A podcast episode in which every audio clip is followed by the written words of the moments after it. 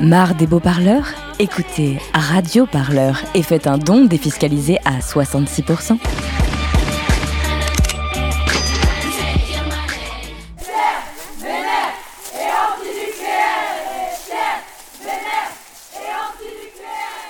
Le nucléaire, euh, ça fait hyper peur.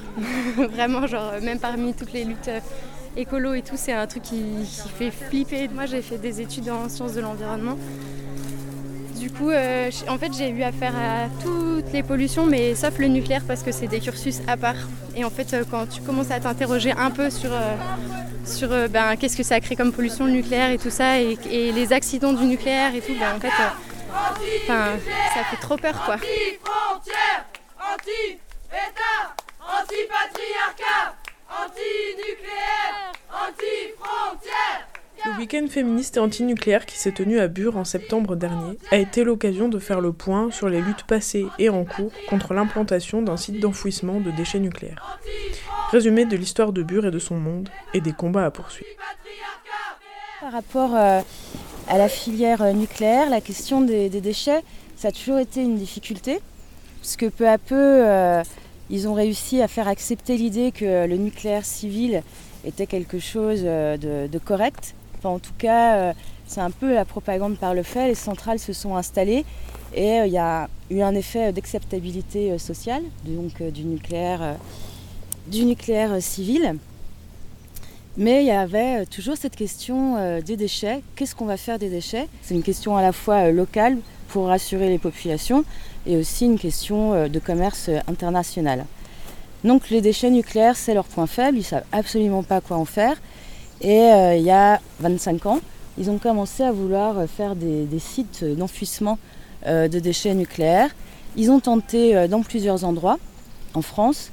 Et à chaque fois, il y a eu des mobilisations massives, super belles. Les gens du coin, ils n'en voulaient pas. Et ils n'ont pas pu s'installer dans les différents endroits qu'ils ont choisis. Alors ils ont décidé une autre technique. Ils se sont dit, euh, si les gens ne veulent pas d'un site euh, d'enfouissement de, déchets nucléaires, on n'a qu'à, euh, plutôt que de proposer un site d'enfouissement, euh, proposer la possibilité euh, d'un laboratoire qui explorerait la possibilité un jour euh, de faire euh, un site d'enfouissement, donc d'y aller euh, en deux temps. Tout ça, c'est toutes les questions d'acceptabilité euh, sociale. Euh, ça laisse le temps d'habituer les populations. Donc on est vraiment passé euh, d'une, euh, de la part de, de cette industrie d'une recherche d'ordre technique et puis bon, bah, pragmatique, il y avait une nécessité, à une euh, recherche d'ordre euh, sociologique. Donc là, la question, c'est vraiment celle du consentement des populations. En fait, la différence entre le CIGEO et l'Indra, je l'ai pas. Ah oui. Alors, euh, le CIGEO, donc c'est le nom de la poubelle nucléaire. C'est le centre industriel, D'enfouissement géologique. c'est ça. Et donc, euh, c'est le nom du projet. Et euh, l'ANDRA, donc, euh, c'est l'Agence nationale pour le traitement euh, des déchets euh, nucléaires. Donc, c'est l'agence d'État. C'est une vieille institution reliée à EDF, dont l'objet est de trouver une solution pour les, pour les déchets. Du coup, c'est eux qui, par exemple, qui gèrent la piscine de, de la Hague, de déchets radioactifs à la Hague, si jamais vous en avez entendu parler. Et ils gèrent déjà euh, deux autres euh, centres d'enfouissement, mais qui sont pour euh, des déchets qui ont une plus faible radioactivité et qui sont moins profonds. Alors ils avaient prévu trois laboratoires et puis finalement qu'un. C'était en Meuse et qu'est-ce qui les, enfin en Meuse et en Haute-Marne et qu'est-ce qui les intéresse ici, c'est que c'est un endroit où il y a très peu d'humains. Donc même s'il y a une grosse mobilisation, bah voilà, il y a très peu d'humains ici. Et euh, c'est aussi un territoire euh, qui économiquement, euh, voilà, est pas dans la forme des, standards du moment. Donc pour eux, ça avait des intérêts.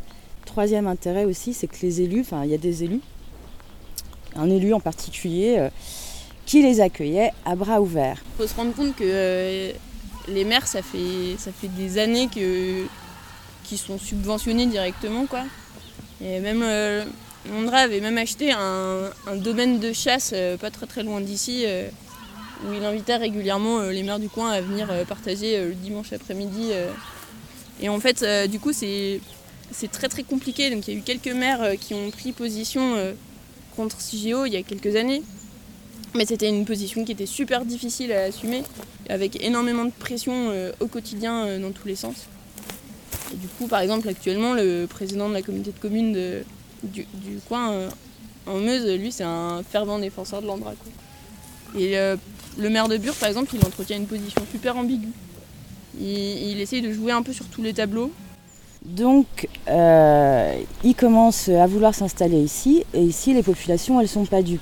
Quand ils disent on va faire un énorme laboratoire pour éventuellement voir la possibilité un jour de faire un site d'enfouissement, les gens ils sont pas contents.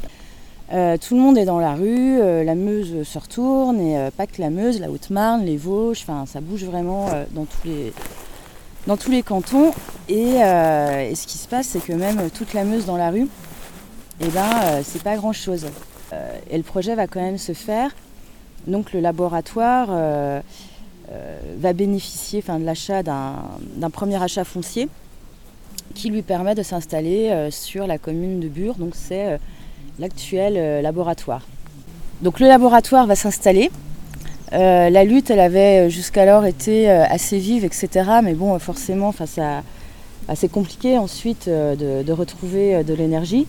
Et puis euh, surtout, euh, petit à petit, euh, l'Andra s'installe sur le territoire.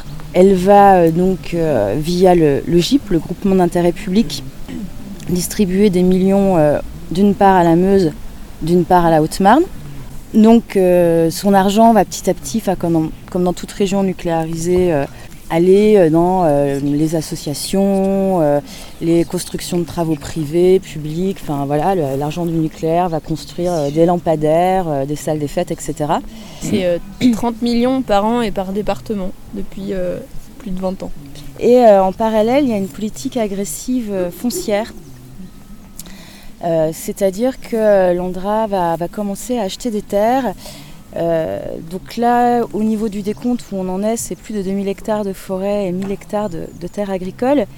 Mais ce qu'il faut comprendre, c'est que euh, ces, achats de terres dans la région, c'est énormément de, pression psychologique euh, sur, sur les personnes, car ils vont voir individuellement les paysans. c'est de toute façon, voilà, le labo il va se faire, il faut vendre. Enfin, c'est une pression qui est très dure et qu'on retrouve dans, plein d'autres projets, entre autres par rapport euh, à l'implantation de l'INTHT. Ou de... Voilà, l'Andra s'installe euh, sur le, territoire. Il y a aussi des gens euh, qui y travaillent, parce que bah, le laboratoire, ça crée aussi quelques emplois. Et assez vite, ça devient un peu tabou finalement de, discuter sur le coin de est-ce qu'on est pour ou contre le labo. Enfin, on est passé d'un moment où la lutte était très forte à un moment où et ben voilà, juste les gens, ils sont dans leur vie, ils sont dans leur quotidien, et euh, c'est finalement clivant dans les familles, dans les villages, de parler de la question du CIGEO. Et puis bah, la lutte aussi, elle est un peu, euh, elle est plus calme, elle est toujours là en filigrane, mais elle est plus calme. En 2015-2016, ça va être un peu euh, un gros tournant dans la lutte, parce que s'il y avait une forme d'acceptabilité par rapport au projet qui avait fini par se mettre en place, ou en tout cas une sorte de fatalité, le paysage va commencer à se transformer. Parce que jusqu'alors, il y a le labo, mais euh, concrètement, il n'y a pas encore d'installation euh, physique. Et là, euh, en 2015, en septembre 2015, donc, il y a des terres qui vont être retirées de leur usage agricole. Donc là, déjà, ça va marquer les esprits. Donc ces terres sont retirées de leur usage agricole pour faire donc, des, fouilles archéologiques préalables, parce que c'est des terres qui sont situées vraiment juste à côté de, de. Donc Bure, c'est le village où il y a le labo. Et la première zone de surface du projet CIGEO, elle serait entre les deux. Donc ce serait euh, la zone où arriveraient euh, les colis, donc euh, par voie ferrée ou, par, ou par route.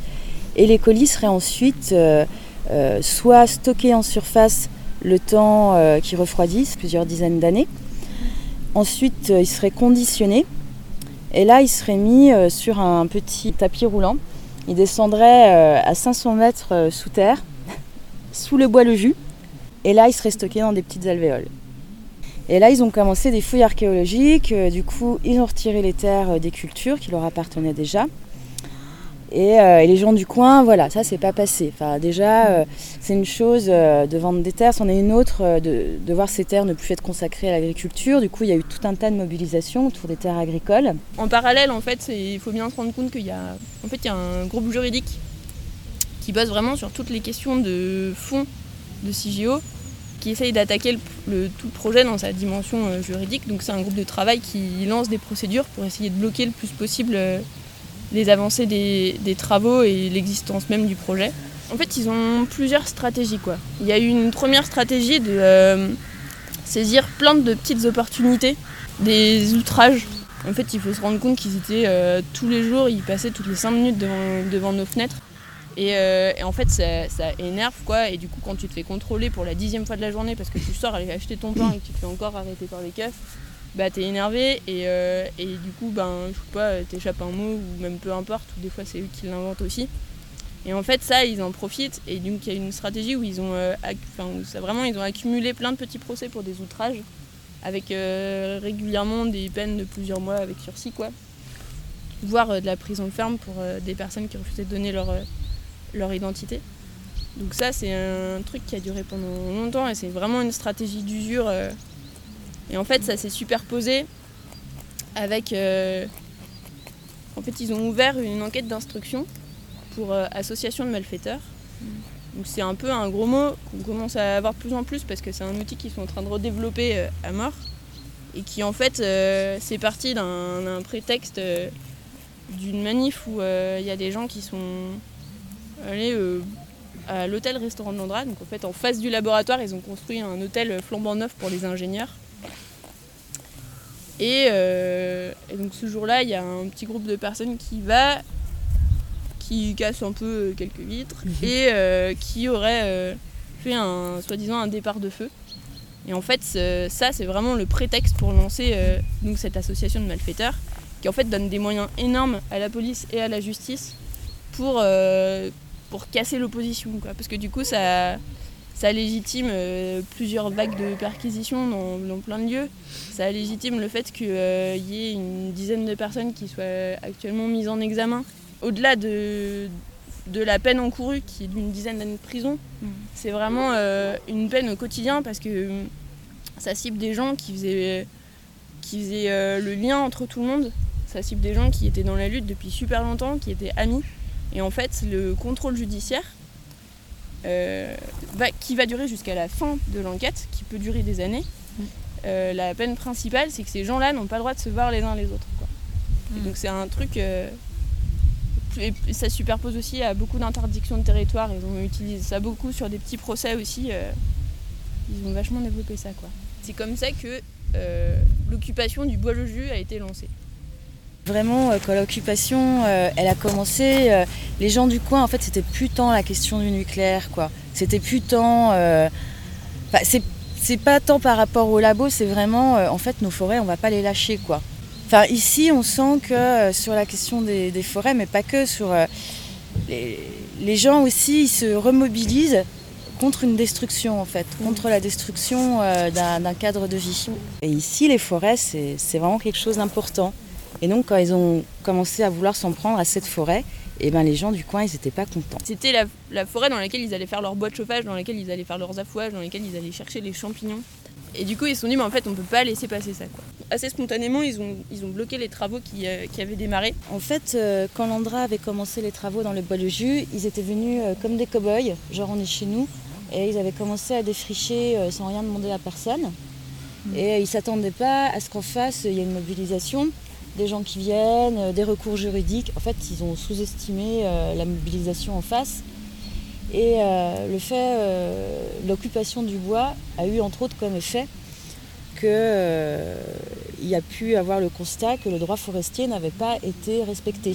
C'est-à-dire qu'on ne peut pas rentrer dans une forêt défrichée sans faire des demandes.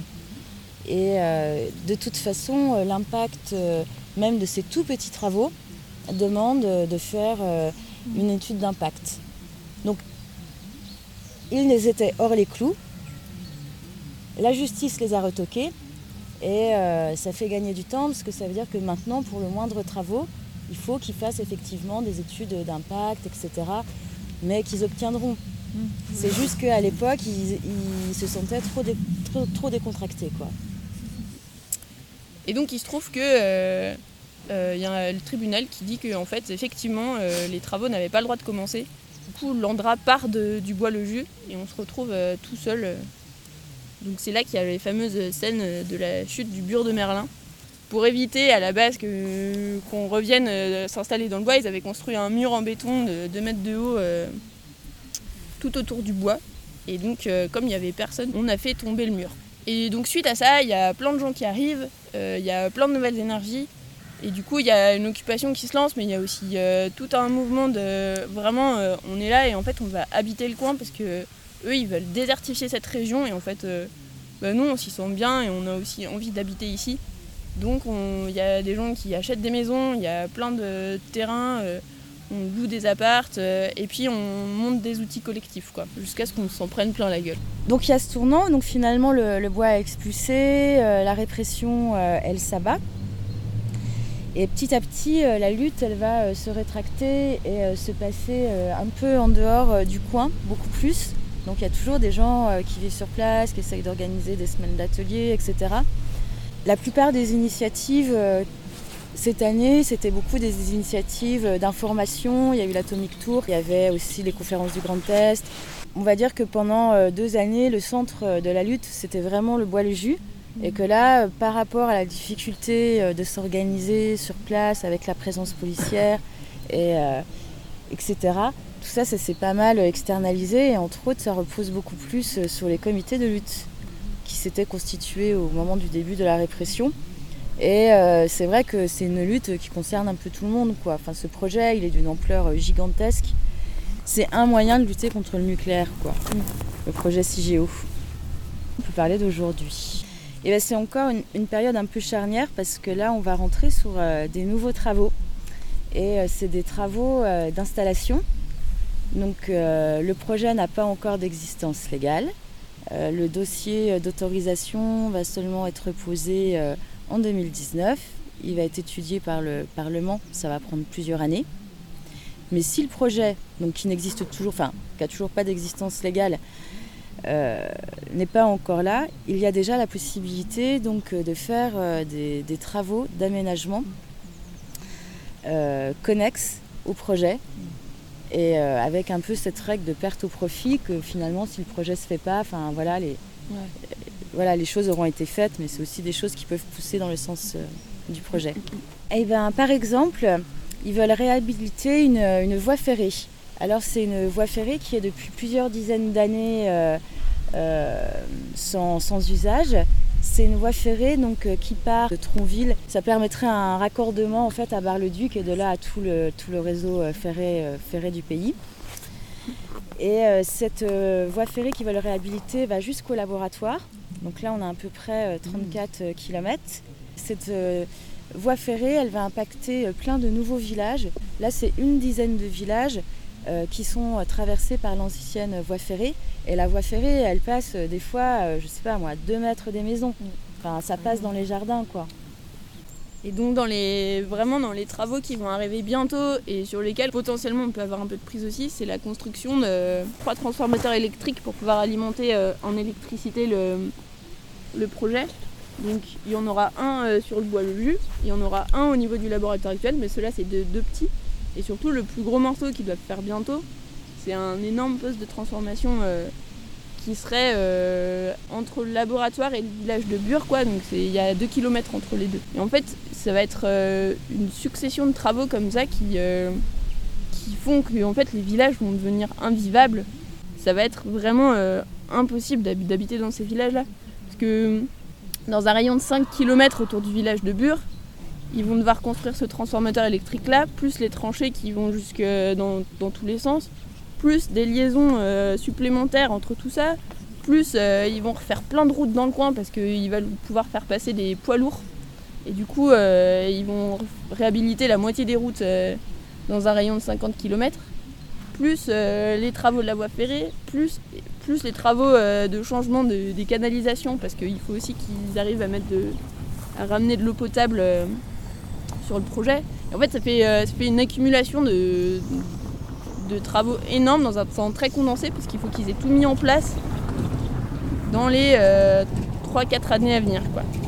En fait, il y a une, euh, demande d'utilité publique, enfin une DUP, euh, qui va se jouer l'an prochain, enfin cette année même, mais qui peut avoir des, des, répercussions parce que ça va donner la possibilité à l'Andra d'expulser ce que jusqu'alors, ce qu'elle ne peut pas faire. en tout cas, c'est une requalification du territoire concerné par le projet de la poubelle qui va permettre ensuite à l'Andra, si nécessaire, de rentrer dans des procédures d'expulsion, ce qui n'était pas le cas jusqu'alors, où l'Andra avait préféré acheter plutôt les terres, euh, même sur des années, etc.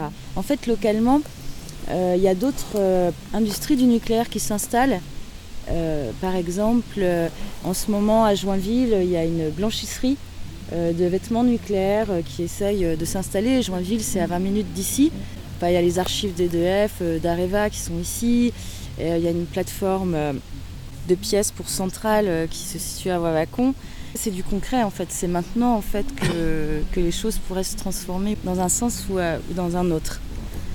Ils ont vraiment imaginé tout ce que va être euh, la Meuse et la Haute-Marne autour du projet CIGEO et en fait ça devient euh, ce qu'ils appellent un projet de territoire, ce qui est vraiment le cas. Et, du coup, c'est vraiment, ils vont... En fait par exemple, ils font des prévisions pour le fait que CIGEO va ramener, va employer énormément de monde du coup, ils tablent sur une augmentation de la population de la Meuse, ce qui est assez incroyable, de plus de 10 000 personnes. Et du coup, ça va être un prétexte pour pouvoir euh, refiler de l'argent sur plein de plans différents pour construire des salles des fêtes, pour euh, réhabiliter des écoles pendant qu'ils ferment les collèges locaux, pour euh, refaire des routes, pour financer des salles de spectacle. Et en fait, tout ça, enfin toutes ces constructions là, elles sont justifiées par le fait de l'augmentation future de la population locale mais euh, ça s'accompagne aussi d'un discours en disant en fait euh, on va avoir besoin de main-d'œuvre, du coup il faut qu'on forme la main-d'œuvre. Du coup ils vont créer euh, des postes spéciaux dans les pôles emploi de la Meuse pour réorienter entre guillemets les personnes. Alors c'est vraiment écrit avec les minima sociaux et, en gros les gens du BTP pour qu'ils aient des formations spécifiques dans le nucléaire. D'ailleurs ils ont déjà commencé depuis des années, il y a des formations spécifiques sur le nucléaire à Saint-Dizier et dans les lycées, professionnels. Et en fait, tout doit être mis en place pour que la population soit au service des besoins du nucléaire et pour vraiment faire une, une région qui soit euh, à la pointe, je ne sais plus comment ils appellent ça, un pôle d'excellence, euh, un pôle de compétences du nucléaire. Et ça, ça, va dans absolument toutes les dimensions. Euh. C'est pas mal, quoi. C'est un peu comme ça, juste aux frontières, à côté de la Belgique, l'Allemagne. Enfin voilà, il y aurait une sorte d'immense zone bah, quasi militaire, quoi, qui serait consacré euh, entièrement euh, à l'industrie électronucléaire. Là, ça fait des années qu'ils ont monté un groupement euh, d'entreprises qui sont prêtes à bosser pour l'industrie nucléaire. Et donc il y a plus d'une centaine d'entreprises en Meuse et en Haute-Marne qui sont voilà qui sont des sous-traitants quoi. C'est une base de sous-traitants.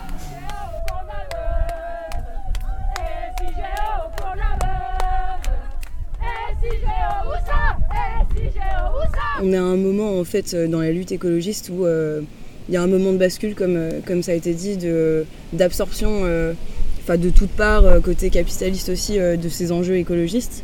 On est vraiment à un moment à un moment en fait où tout le monde se dit se dit écolo sur tout le spectre politique et genre le truc c'est que il y a des points en fait il y a des points qui sont déterminants sur sur quelle orientation on donne à cette lutte là et le nucléaire c'est vraiment un un point d'orgue sur lequel en fait il euh, n'y a, pas, a pas de consensus dans le milieu écologiste sur la, vision du nucléaire. Il y, a, beaucoup de personnes en fait qui euh, se font avoir par ce discours de euh, mais en fait le nucléaire ça peut être propre et le nucléaire en fait c'est une solution pour décarboner l'économie, pour décarboner la société et, en fait ça peut être quelque chose de propre pour essayer de Enfin voilà, on, le voit de plus en plus être assimilé à, une, une, énergie qui participe au renouvelable, etc.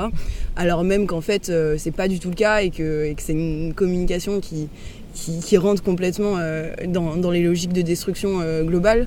Et, en fait, se poser en tant qu'antinucléaire dans la lutte écologiste, c'est vraiment garder la radicalité et vraiment être sur un, sur un discours voilà, de systémique en fait. Vraiment euh, le nucléaire et son monde et, le capitalisme, le patriarcat, tout ce qui, tout ce qui rentre dans ces logiques-là. quoi. Anti-nucléaire, anti-frontière Radio Parleur, le média qui vous parle des luttes et qui vous en parle bien. Sur Radio